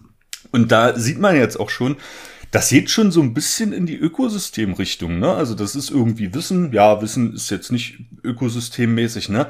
Aber wir sprechen definitiv über ein System, in dem Wissen weitergegeben wird über Generationen durch die Beziehung von Lebewesen zueinander. Ne? Also das ist diese biotische, dieser biotische Faktor des Ökosystems, finde ich ganz interessant, der hier eine ganz große Rolle spielt. Und vor allem in der Interaktion von Menschen zueinander. Ne? Also wir haben äh, wir haben einen kulturellen Aspekt, der da eine ganz große Rolle spielt. Und das ist. Vor allem äh, kollektives Gedächtnis auch. Ja. Ganz also es sind ja auch häufig dann Stämme, und ja. die Familien, die zusammenleben und die halt dieses kollektive Gedächtnis haben in ihrer Familie und dadurch halt es weitergeben. Ja. Genau, genau so ist es, ja. Und das ist äh, eine ganz große Besonderheit, weil das haben die westlichen Industriestaaten nicht. Ne? Du hast, ja. du hast Lehrbücher, auf die kannst du bei Bedarf äh, zugreifen, aber du hast gut die Möglichkeit, äh, kulturell sozusagen auch Sachen zu vergessen. Ne? Und äh, ja, die gehen dann halt einfach verloren. Ne? Und wenn das Buch halt abbrennt, äh, Kölner Stadtbibliothek war doch auch mal so eine Sache, die mhm. zusammengestürzt ist, wo Haufen Wissen verloren gegangen ist, ne? Dann ist das halt weg. Und das ist, unterscheidet es eben von traditionellem ökologischen Wissen. Und was auch noch wichtig ist in diesem Zusammenhang, also über alles, was wir jetzt sprechen, das sind ethnologisch erhobene Daten. Das sind nicht, unbe nicht zwangsläufig naturwissenschaftliche Daten. Das macht dieses Thema auch ein bisschen ähm, tatsächlich atypisch für mich, aber ja. ich finde es trotzdem interessant. Ne?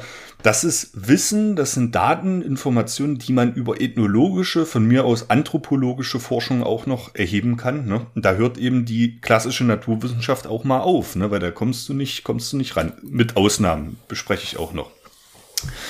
Was gibt's denn jetzt für Landnutzungsformen, die auf traditionellem ökologischen Wissen basieren? Du hast schon vollkommen richtig gesagt, Agroforst. Ne? Ja. Ähm, haben wir auch schon eine eigene Folge dazu gemacht. Äh, Agroforst auch lustigerweise von den Mayas betrieben in Mittelamerika.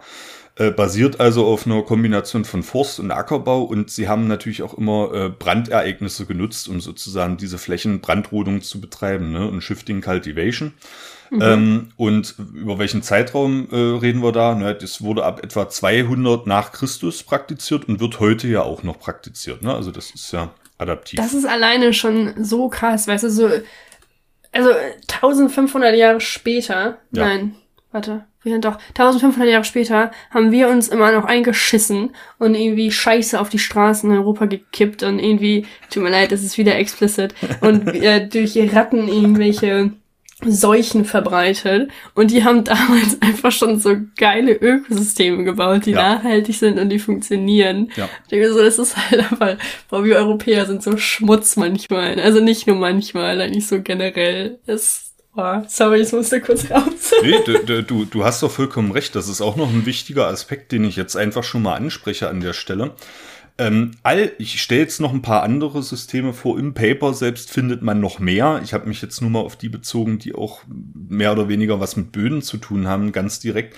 Ähm, aber diese Systeme, die ich jetzt vorstelle, die haben Jahrhunderte, manchmal Jahrtausende Zeit gehabt, um Trial and Error zu betreiben. Also das ja. sind keine Systeme, da ist nicht mal irgendjemand hingekommen und hat gesagt, so, jetzt wollen wir hier ein bisschen Agroforst ne?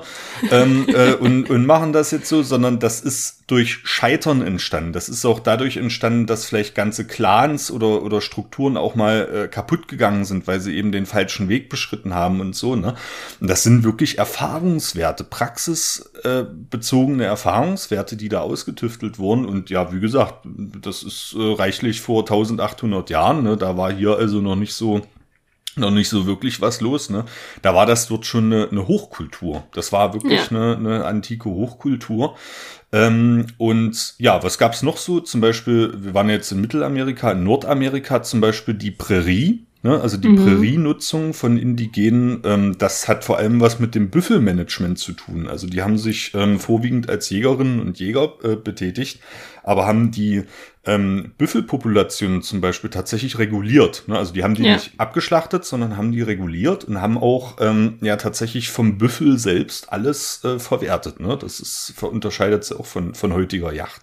Ich wollte gerade sagen, so dann kamen die Europäer hin, haben erstmal die gesamte Herde komplett abgemuckst ja. und dachten sich dann so, hä, warum gibt's die denn nicht mehr? Ja, so, ist so. Also, das ist so, ja. Hat, alles, hat alles mal funktioniert. Äh, dann hast du schon mal was von Chinampas gehört? Nee, noch nie. Das ist äh, bei, bei den Azteken verortet gewesen, so ab etwa äh, 1150 bis in die Gegenwart. Das sind sogenannte schwimmende Gärten. Also das ist ein ausgedehntes System von Bewässerungsgräben, so gerade in ja. großen Flussdeltas und so, ähm, wo die Menschen ähm, tatsächlich den Wasserhaushalt auch der Böden und auch die, ähm, die Grundwasserneubildung äh, reguliert haben in, in riesigen äh, Systemen.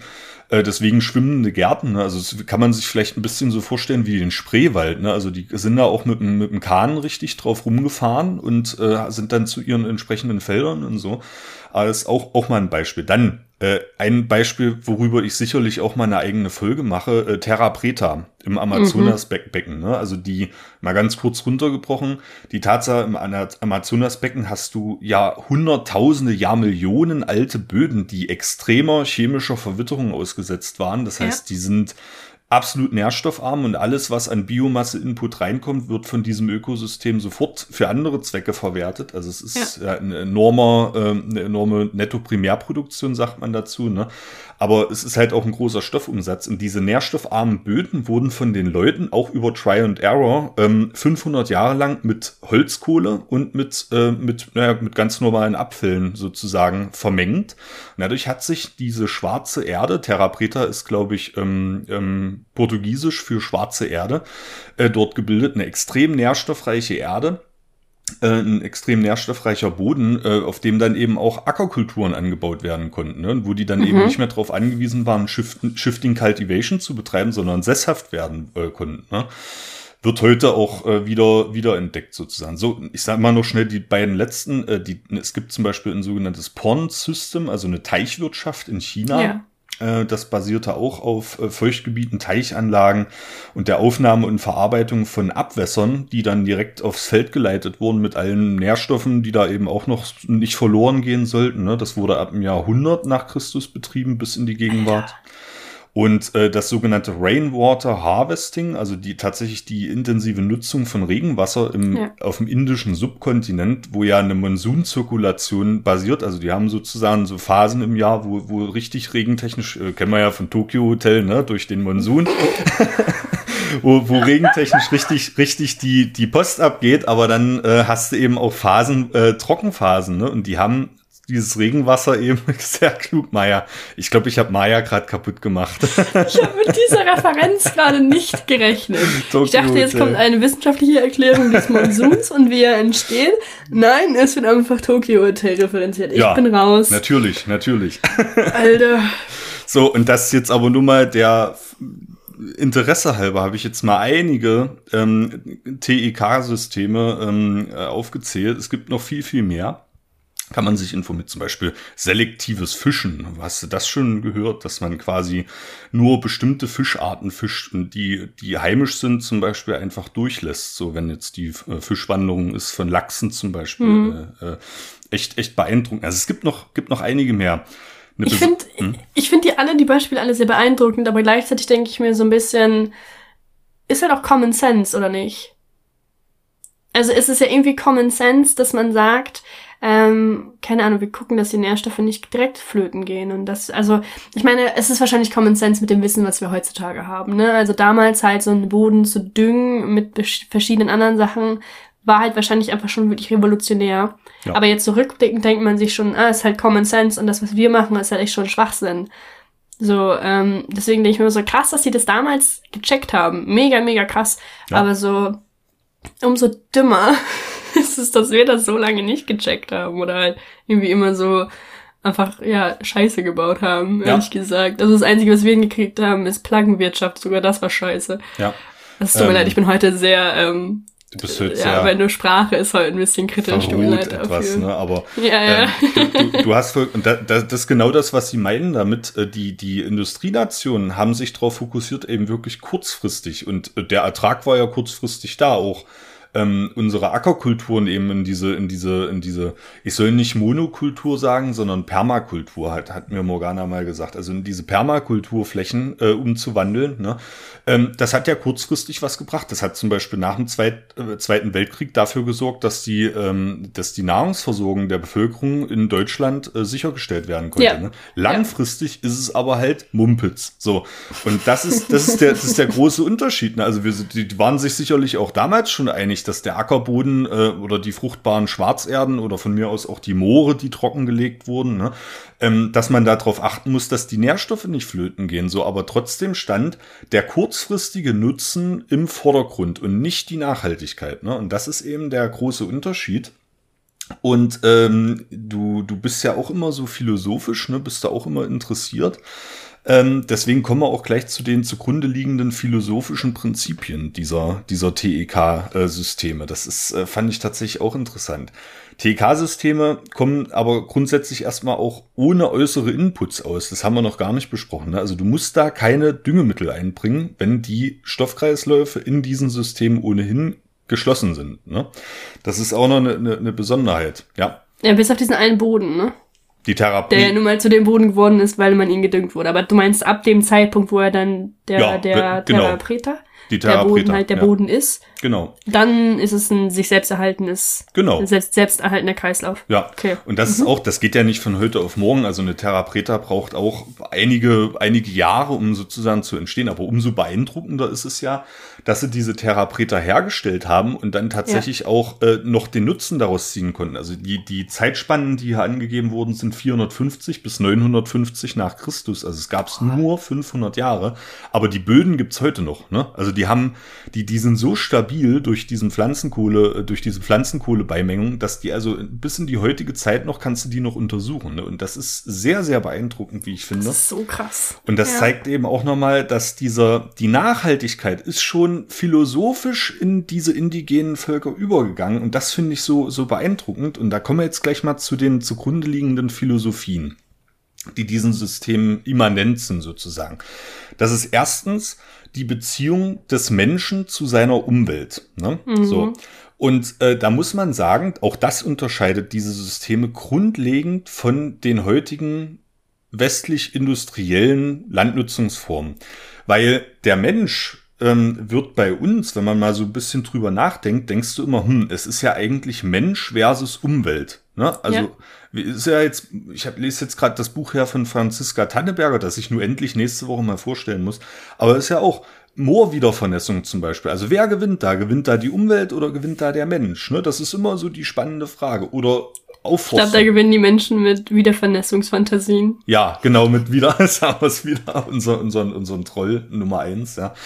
Aber ähm, die, die ähm, indigenen Bevölkerung, die haben tatsächlich ähm, diese Beziehung Mensch-Umwelt ganz anders verstanden. Die haben nämlich den, den, dem Menschen, also sich selbst, einen natürlichen Platz in der Umwelt zugewiesen. Ne? Mhm. Und die haben die, die, ihre Bedürfnisse als Teil dieser Ökosysteme von mir aus begriffen. Und das ist ähm, der Mensch als Bestandteil der Umwelt, als integraler Bestandteil.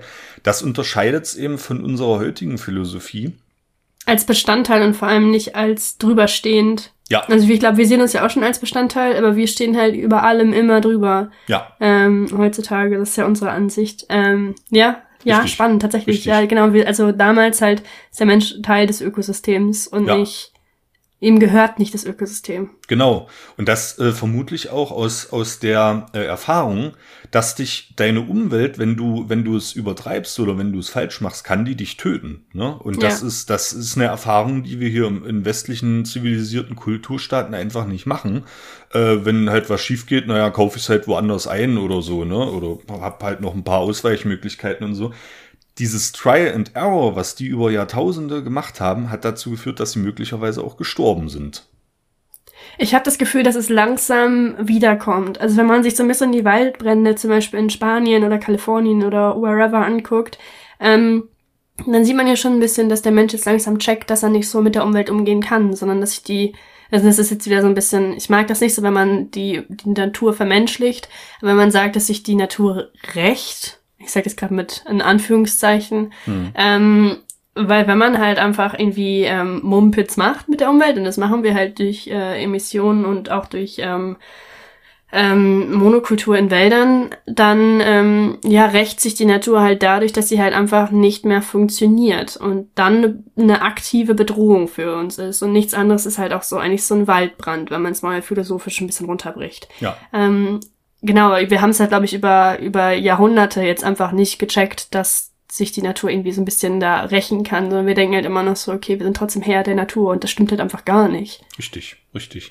Und das ist, das ist halt eine Erfahrung, die haben uns indige, die indigenen Völker, die diese, äh, diese Methoden entwickelt haben, einfach voraus, weil die haben die, die Rache der Natur dann unmittelbar gespürt. Ne? Also genau. das ist einfach, da bist du halt draufgegangen. Es ist, ist hart, aber es ist so gewesen. Ne? Und das ist halt auch ein Mehrwert, den wir daraus ziehen können, weil diese indigenen Volksgruppen, die ja zum Glück noch existieren, viele sind auch ähm, ausgerottet worden, aber die kannst du halt noch fragen. Ne? Und du mhm. kannst auf diesen Wissensschatz noch zugreifen. Kommen wir aber jetzt äh, sofort im zweiten philosophischen äh, Prinzip dazu. Das ist nämlich die Wissensschöpfung in Raum und Zeit. So. Mhm. Was heißt das? Ähm, die indigenen äh, Stämme, Volksgruppen, äh, whatever, die hatten also eine Notwendigkeit, lokale Rohstoffe zu nutzen in ihrem jeweiligen Lebensraum. Ähm, das heißt, sie haben also auch ein anpassbares Management dieser Rohstoffe entwickelt. Ne? Also die konnten auch in ihren Landnutzungssystemen, was ich erklärt habe, das sind ja nur Überschriften. Ne? Das ist sehr feingliedrig mhm. und man muss das immer runterbrechen.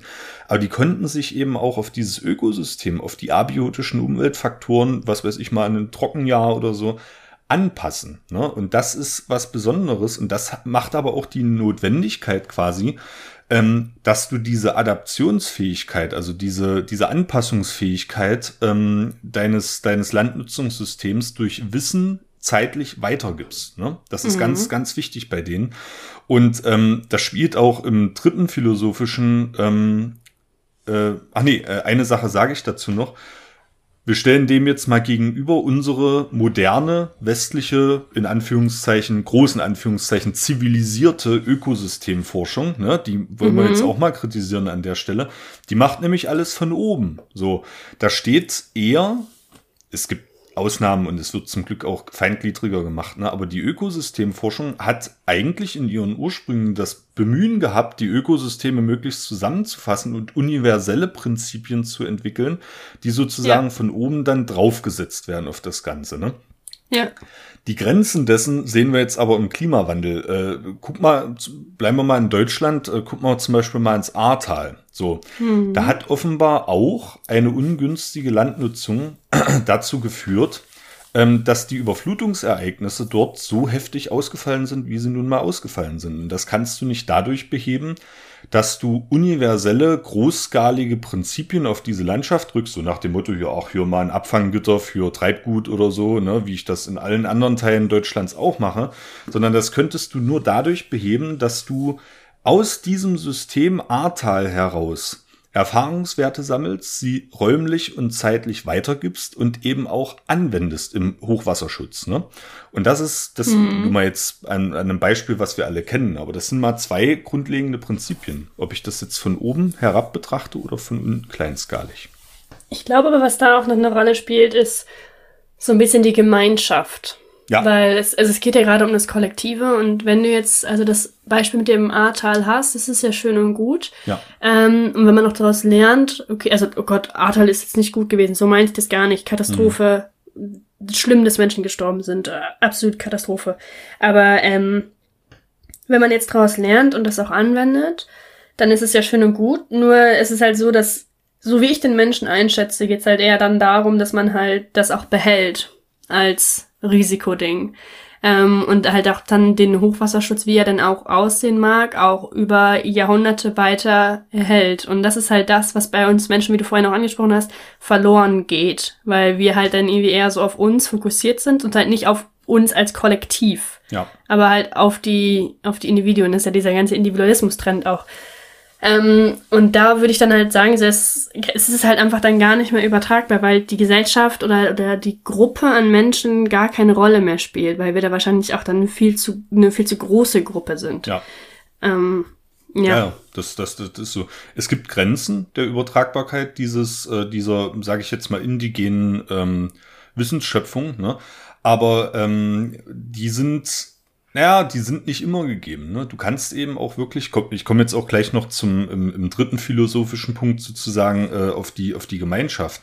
Du kannst aber tatsächlich versuchen, ähm, zum Beispiel eine, eine Lobby zu gründen. Also es könnte sich doch zum Beispiel eine, eine, eine Lobby Ahrtal gründen. Ne? Das war jetzt mal ganz klar, weil das sind Leute, die nun mal vom, von der Rache der Natur in diesem Fall explizit betroffen sind.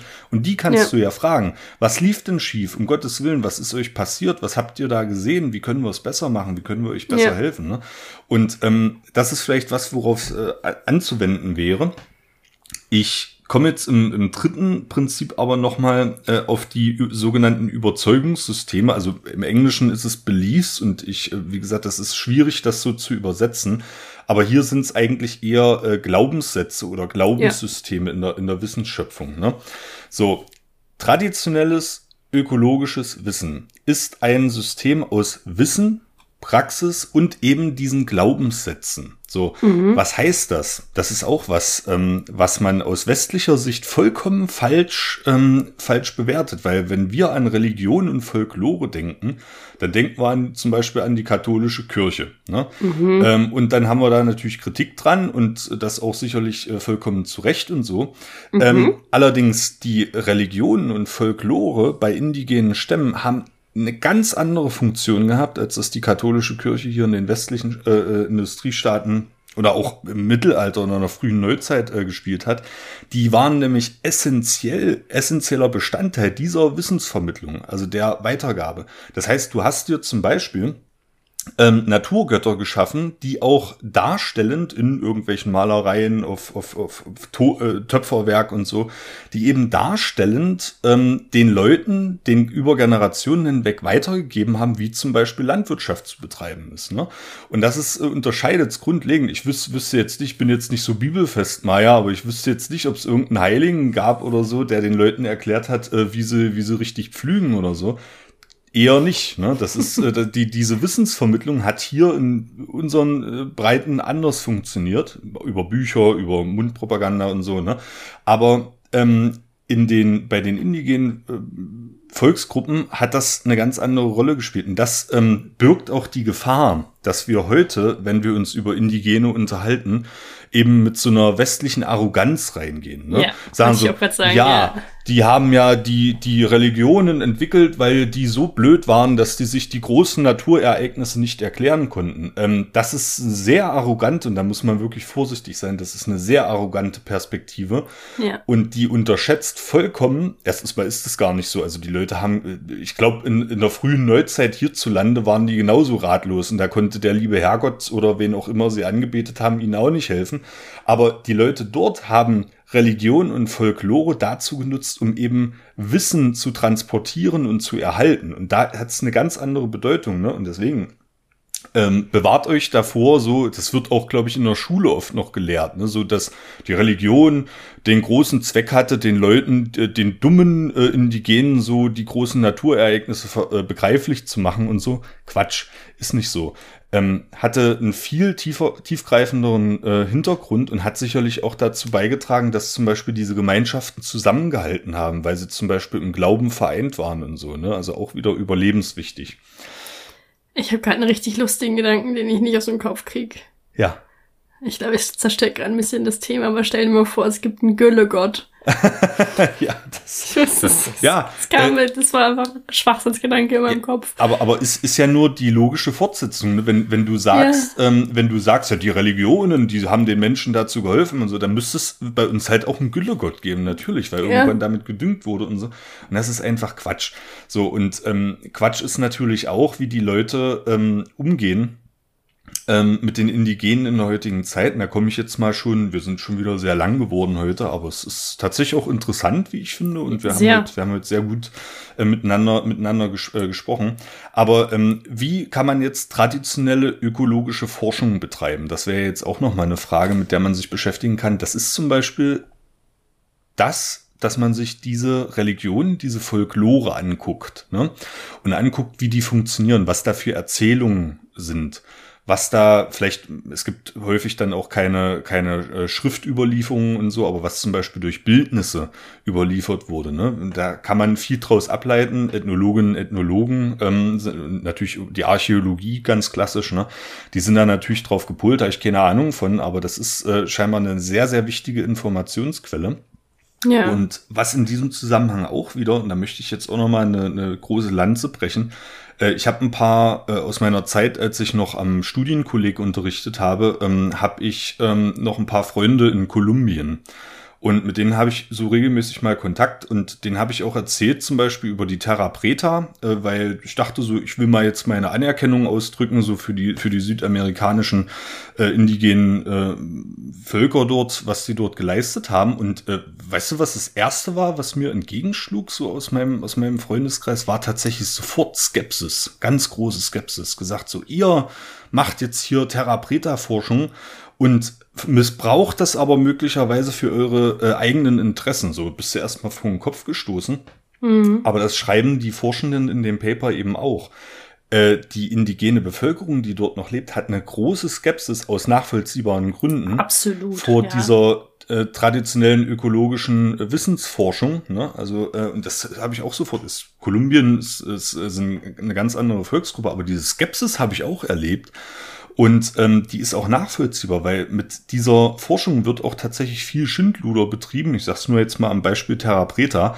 Ähm, es schießen jetzt gerade äh, schon seit einigen Jahren überall Terra Preta-Firmen aus dem Boden hier in, in, in Mitteleuropa, die in Anführungszeichen eine Terra Preta herstellen. Also die nehmen irgendein kompostiertes Material und mengen da Pflanzenkohle bei und verkaufen das dann. Ne?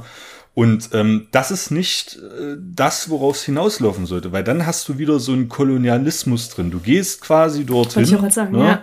du beutest dieses traditionelle ökologische Wissen aus und machst dann hier eine Firma auf und machst dann Reibach damit. Ne? Vorsicht, da muss man Vorsicht und auch zu Recht, also die Leute sind dann zu Recht äh, skeptisch und wollen natürlich nicht, dass ihre kulturellen Vermächtnisse, die Vermächtnisse ihrer Vorfahren, zu Profit hier im, im, im, im Mitteleuropa führen. Ne? Es ist aber, ich meine, willkommen im Kapitalismus. Ähm, das ist irgendwie mit jedem Produkt eigentlich sowas so ein bisschen aus der Ecke kommt. Also wenn man sich jetzt Chiasamen anguckt, ja. die vor, keine Ahnung, fünf, zehn Jahren irgendwie auch so der Ultra-Hit waren, da war es ja genauso. Es ist halt, eigentlich wurde es da angebaut und die haben das halt ein bisschen verwendet und jetzt kriegst du überall widerlichen Chia-Pudding und was sich noch für eine andere Scheiße. Also es ist halt, es ist halt genau das. Man entdeckt irgendwas und man denkt sich so, oh, das ist super alt und das haben die Mayas haben das schon benutzt, also muss es super geil sein. Wir beuten das jetzt aus, wir Europäer, damit es uns noch besser gibt, ja. äh, noch besser geht. So, es ist halt irgendwie immer so, sobald man irgendwie checkt, dass Leute da irgendwas haben, was wir nicht haben, müssen wir das auch haben. Wir müssen das auch ausbeuten und wir müssen das genauso ähm, auch verarbeiten. Ich meine, ganz ehrlich, ich bin gerade am Mate trinken. Es ist ja. halt eigentlich auch genau das. Also, ja. So ist es, so ist es. Ich habe gerade einen Kaffee getrunken, da könnte man sicherlich weitermachen. Ähm, Kaffee, Kakao, ja. Tee, Gewürze, alles. Alles, alles, ne? Und ja. das hat äh, gerade so im Kolonialismus ich werde mal, ich schreibe mir das mal auf, ich werde mal noch ähm, und äh, in die Shownotes jetzt an der Stelle mal ähm, ein, ein gutes, ein gutes YouTube-Video packen, wo man sich auch nochmal so mit Kolonialismus und mit den, mit diesen, naja, mit diesen kolonialen Verhaltensweisen beschäftigt, die wir heute teilweise noch an, an den Tag legen, ja. besonders aus deutscher Perspektive, das ist richtig widerlich. Ähm, und äh, das werde ich mal noch in die, in die Shownotes packen, weil das ist wirklich wichtig. Ne? Und wenn wir über diese äh, TEK-Forschung sprechen, dann muss die, und da komme ich jetzt schon so ein bisschen zum Fazit, ähm, immer darauf ausgelegt sein, Respekt für diese Kulturen zu schaffen. Du kannst ja. so eine Forschung nicht betreiben in der heutigen Zeit, ohne zum Beispiel im Rahmen von Wissenschaftskommunikation eben einen, einen Respekt für die Kulturen auf, äh, aufzubauen und äh, ihre, ihre äh, Leistungen tatsächlich auch zu würdigen. Ne? in diesem Kontext auch Aufklärung über äh, diese kol kolonialen äh, äh, Geschehnisse und auch über die, die, die Machtstrukturen, die sich bis heute noch erhalten. Ne? Und wenn du das gemacht hast, dann kannst du die Forschung aber tatsächlich auch anwenden. Und zwar dadurch, dass du auf Regionalität achtest. Das ist ein wichtiges Fazit. Ne? Mhm. Also nicht diese großskaligen ähm, von oben herab äh, äh, Forschungsergebnisse aufdröseln, ne? sondern eben äh, das Schließen von Stoffkreisläufen auf regionaler Ebene. Ne? Das kann uns tatsächlich helfen, ohne damit Profit zu betreiben, wohlgemerkt, ne? auf regionaler Ebene, um wirklich auch möglicherweise dem Klimawandel entgegenzuwirken. So. Ja. Die traditionelle ökologische Landnutzung, die die Indigenen äh, betrieben haben, die war ursprünglich, die war wie gesagt auf Nachhaltigkeit ausgelegt und die wurde immer mehr verdrängt. Und das ist auch eine oder eine, eine große Möglichkeit, die man in diesen Regionen noch ähm, äh, geben kann, Ausstellung eben die moderne Landnutzung sozusagen jetzt ihrerseits wieder zurückzudrängen und den indigenen Landnutzungsformen, dem traditionellen ökologischen Wissen wieder mehr Raum zu geben. Ähm, natürlich auch immer damit zusammenhängt, dass sie ihre Kultur dort ausleben können, ne, im Rahmen der Landnutzung. Ähm, was hatten wir noch gesagt? Ähm, ja, und ich möchte auch nochmal unterstreichen, du hast es, hast es vorhin schon gesagt, äh, 80 Prozent der Biodiversität ähm, äh, spielen sich auf dem in, äh, also in den Wirkungsstätten äh, indigener Völker ab. Ähm, die indigenen Bevölkerungsgruppen haben allerdings mehr als 500 Arzneimittel, Nutzpflanzen, die drei Fünftel der Welternährung liefern. Ich sag nur Maya, die haben zum Beispiel den Mais domestiziert. Mais ist, glaube ich, mm. weltweit der, die zweit äh, häufigst angebaute äh, äh, Futterpflanze oder Nutzpflanze nach Reis. Ne? Ähm, sowie Gummi, Baumwolle und demokratische Regierungskonzepte, die stammen auch von indigenen Bevölkerungen. Ne? Also man muss sich, das ist jetzt mein großes Fazit, in dieser Forschung kann man viel ökologischen Nutzen ziehen und sicherlich auch ähm, dem Klimawandel wirksam entgegenwirken. Allerdings, man muss sich dieser großen Leistung immer bewusst sein und man muss sie respektvoll behandeln. Und das ist jetzt das Thema gewesen. Sehr schön. Alles dir, ich musste, ich musste die ganze Zeit noch ähm, an eine Sache denken. Und zwar ist es ein kleiner Shoutout an, ähm, ich glaube, ein Startup, ähm, beziehungsweise an eigentlich so ein paar ähm, Filmemacher aus der UK. Ähm, und zwar haben die Earthrise gegründet. Ich weiß nicht, ob dir das was sagt. Nein. Ähm, ist halt so ein Kollektiv aus so acht Leuten oder so. Und eigentlich ist so ein bisschen deren Passion so Storytelling. Ähm, und das, das sind eigentlich drei Leute mit einem Team. Und aus diesen drei Leuten sind zwei halt die Zwillingsbrüder Finn und Jack Harris, die halt früher auch Jack's Gap, einen YouTube-Kanal hatten, da halt schon immer Dokumentationen gemacht haben und halt wirklich sehr, sehr, sehr gute Dokumentationen. Und jetzt haben die mit Ali, äh, Alice Edi oder so, ich weiß nicht, wie man den Nachnamen ausspricht, ähm, haben die halt Earthrise gegründet und da geht's auch ganz, ganz, ganz, ganz viel um indigene Bevölkerung. Vor allem Alice Aedi war in Brasilien und hat da auch den ganzen Wahlkampf dokumentiert und war halt bei den indigenen Völkern im ähm, Regenwald, hat halt super viel mit denen gemacht. Ähm, Und aber wirklich ein sehr, sehr cooles Projekt, was sie am Laufen haben, oder Firma mittlerweile. Ähm, und die haben jetzt auch gerade, ich glaube, die Choose Earth Kampagne. Die ist abgeleitet von dieser Choose Love Kampagne, auch so ein großes UK-Ding.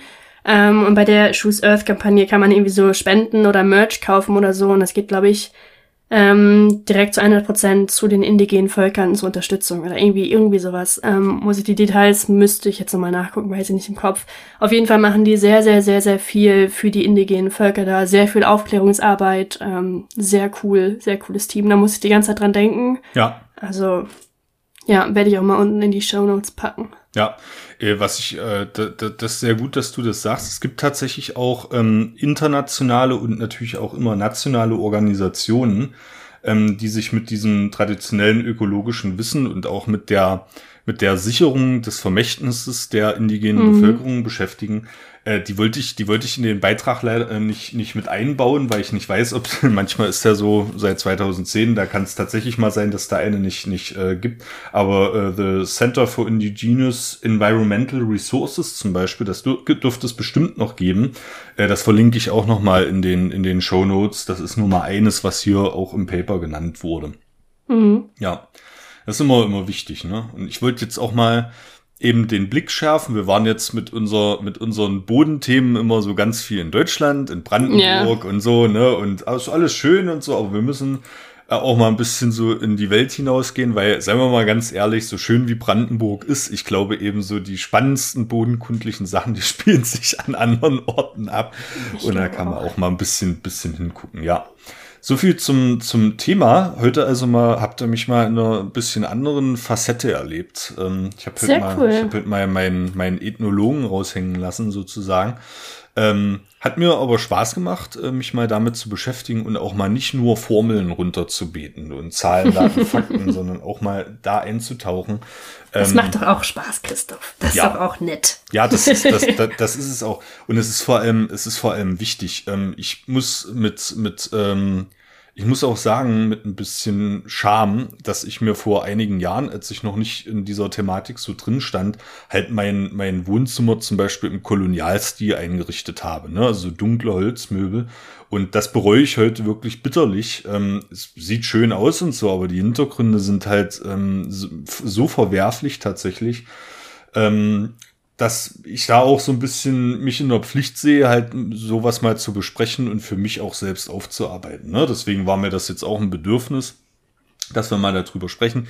Wird sicherlich auch nicht das letzte Mal gewesen sein, äh, Maja. Mit Böden kann man ja auch gut archäologische Forschung betreiben, ne? Und da kommt ja. man also immer mal wieder auf solche alten Kulturen zurück. Ja, was soll ich sagen? Wir haben noch viel zu tun, ne? Auf jeden Fall. Die nächsten, die nächsten Jahre. Und ähm, ja, ihr da draußen, wenn ihr was tun wollt äh, für unseren Podcast, dann bewertet uns doch bitte gern. Das ist, kostet hoffentlich nicht zu viel Zeit, aber es würde uns sehr, sehr helfen. Ähm, schreibt uns auch eine Mail an info.zollcast.de, falls ich jetzt was nicht richtig gesagt habe oder vielleicht habt ihr noch einen Hinweis auf ein aktuelleres Paper, das kann tatsächlich sein. Ähm, dann reiche ich das auch gerne noch nach. Ähm, falls ihr selbst Themenvorschläge habt, vielleicht habt ihr interessante Forschung, die ihr da draußen betreibt oder so, dann schreibt uns doch auch mal eine Mail, können wir Kontakt aufnehmen. Mhm, Und ansonsten äh, Gängige Kommunikationskanäle sind Facebook, Twitter, äh, demnächst auch Instagram, da arbeiten wir jetzt dran. Ähm, und ja, und vielleicht auch einfach mal einfach mal hinsetzen und an uns denken. Da freuen wir uns. einfach da freuen wir uns auch, ja. Und Maja, willst du noch, willst du noch ein schönes Schlusswort? Das ist jetzt auch Tradition geworden. Ich überlasse dir das Schlusswort für diesen Podcast. Mm, ich hoffe, es ist auf jeden Fall besseres Wetter, wenn ihr diesen Podcast hört. Legt euch ins Bett, ähm, habt eine schöne Zeit, denkt an ähm, indigene Völker und denkt dran, dass ihr keinen Mumpitz mit der Umwelt macht. Das wäre doch schön. Dann können wir alle ein bisschen besser auf dieser Welt leben und vielleicht auch ein bisschen länger. Das wäre doch was. Und damit Grüße raus. Schönen Sonntag. Tschüss. Ciao. Der Sollcast ist für euch kostenlos und das soll auch so bleiben. Ihr könnt uns dabei helfen. Zum Beispiel durch eine kleine Überweisung auf das Geschäftskonto oder via PayPal. Wie das genau funktioniert, seht ihr auf solcast.de unter dem Punkt Unterstützen. Das Geld wird für die digitale Infrastruktur verwendet und darüber hinaus in Technik investiert. Vielen Dank für eure Unterstützung.